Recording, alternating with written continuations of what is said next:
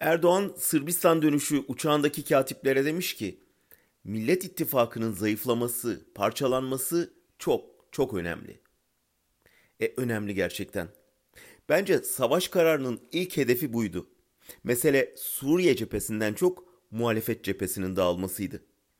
CHP'nin içi yana yana, oyunu göre göre tezkereye onay vermesiyle Erdoğan ilk dakikadan ilk hedefini gerçekleştirmiş oldu.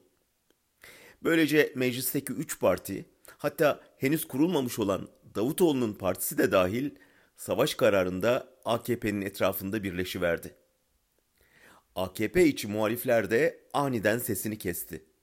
HDP ana muhalefet haline geldi. Erdoğan'ın ikinci hamlesi de orada geldi. Hemen savaşa karşı çıkan açıklamaları nedeniyle HDP eş başkanları Pervin Buldan ve Sezai Temelli hakkında terör propagandasından soruşturma başlatıldı.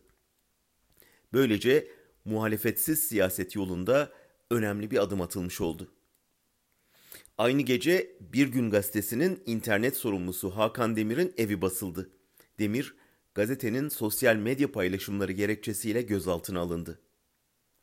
Tıpkı meclis gibi medyada da çok cılız bir muhalefet kalmıştı, iktidar onu da kuşattı. Ertesi gün operasyona ilişkin sosyal medya paylaşımları nedeniyle 78 kişi hakkında işlem başlatıldı. Medyadan sonra sosyal medyaya da değnek gösterildi. Kaz Dağları'nda yarın yapılacak miting milli birlik bütünlük ihtiyacı gerekçesiyle iptal edildi. Ekonomik kriz, zam yağmuru, işsizlik, pahalılık aniden unutturuldu.